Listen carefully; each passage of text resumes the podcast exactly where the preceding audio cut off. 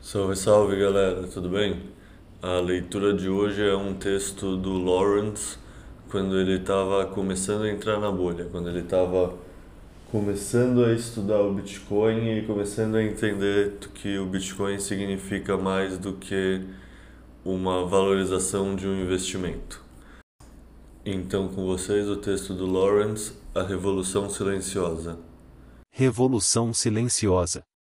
Por que no meio de uma crise econômica eu estou olhando tanto para o Bitcoin?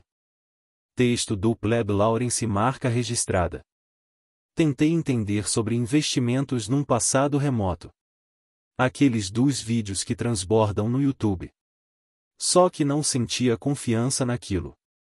Mas, mesmo assim comecei a estudar uma coisa aqui, outra ali, comprei livros, pensei na análise de uma maneira mais abrangente, pensei em tirar certificados de investidor e sempre tinha uma coisa estranha rolando na minha mente. Uma espécie de incômodo. Uma sensação de que não era meu jeito de fazer investimentos, mas como todos os meus amigos mais próximos estavam investindo então cismei de acompanhar a maré. Logo de cara achei as coisas fáceis, era só fazer uma avaliação pequena e esperar, assim eles diziam. Então depois de tanta má vontade em entender, eu desisti. Aquilo não é para mim. Gente falando de mercado aberto, bolsa de valores abrindo e fechando, sentia como mais um na multidão, não tem algo a mais. E aí entrei em outras páginas de investimentos e como sempre o algoritmo me mostrando que todo mundo estava ficando rico com criptomoedas e eu não podia ficar de fora desse mercado milionário, FOMO, deixa a pessoa com a sensação de que ela está perdendo algo. NFTS, tokenização da economia, ICO, IFO, mineração, metaverso, terreno de 20 mil, macaco de 2 milhões e por aí vai. Comprei alguns tokens, que se desvalorizaram depois, pois não tinham fundamentos, vi como era uma dão e fiquei animado. Esperançoso até. Mas ainda não tinha nenhum resultado positivo daquilo tudo. Além disso, sentia algo estranho no ar, como algo mordendo minha cabeça. Lembrei que desde 2013 ouço falar de um tal de Bitcoin, que na época custava, deixa eu ver aqui. Em 2013, um Bitcoin chegou a valer 1.120 dólares, essa época falei que não compraria porque estava caro demais e não teria como pagar. Ah! Já sei o que você pensou. Sim. Posso lidar com isso. Aí resolvi investir em Bitcoin, claro que junto com outras criptos, Mana, Cardano, BNB. Por que você tem que diversificar eles dizem? Mas também resolvi ler um pouquinho do tal Bitcoin. Sou curioso e isso me levou a ler um artigo, esse artigo me levou a seguir umas contas no Twitter e com as pessoas no Bitcoin Twitter, obrigatoriamente, tive que ler mais. E aquela coisa que estava mordendo minha cabeça ficou ainda mais feroz.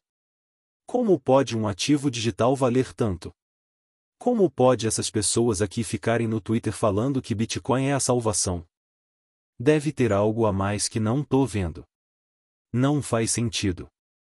E aí o tempo vai passando, eu vou vendo cada vez mais sentido nas coisas.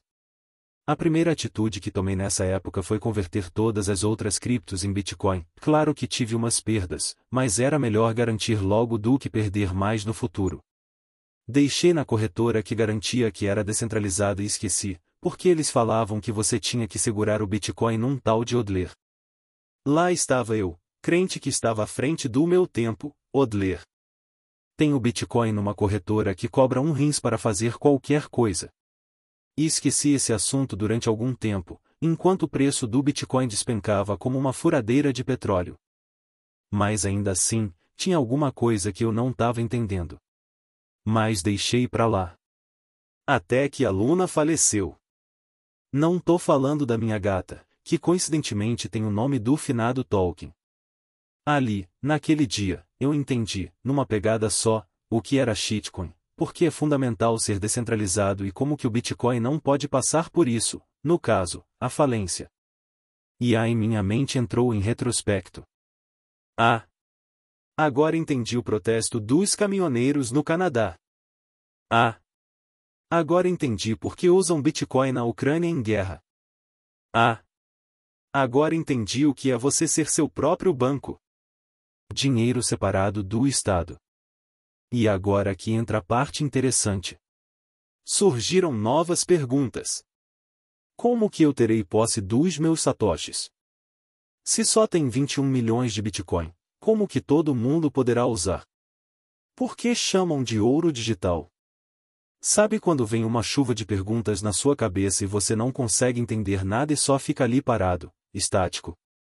Então, fiquei assim. Resolvi que iria fazer minha custódia, queria aprender mais e queria espalhar a palavra de Satoshi por aí como um testemunha de Jeová.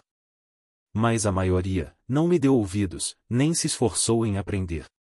E só achei conforto e um lugar para falar sobre Bitcoin na comunidade de bitcoinheiros que tem tanto no Twitter, quanto no Discord e no Element. E aqui tem uma coisa que tenho que ressaltar: o preço continuava a despencar e isso não me apavorou como num passado distante.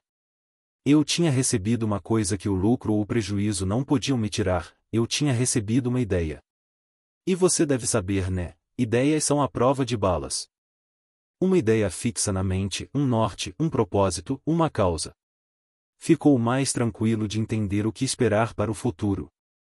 Fez mais sentido aquele desconforto que eu sentia antigamente. Eu ainda tenho vontade de gritar para todo mundo, mas como essa é a revolução mais silenciosa de todas, estou aprendendo a me segurar, falar para quem está disposto a ouvir. Respondendo à pergunta inicial, por que estou olhando tanto para o Bitcoin durante uma crise econômica? Porque estou na portinha da toca do coelho e isso já fez mais por mim do que qualquer dinheiro.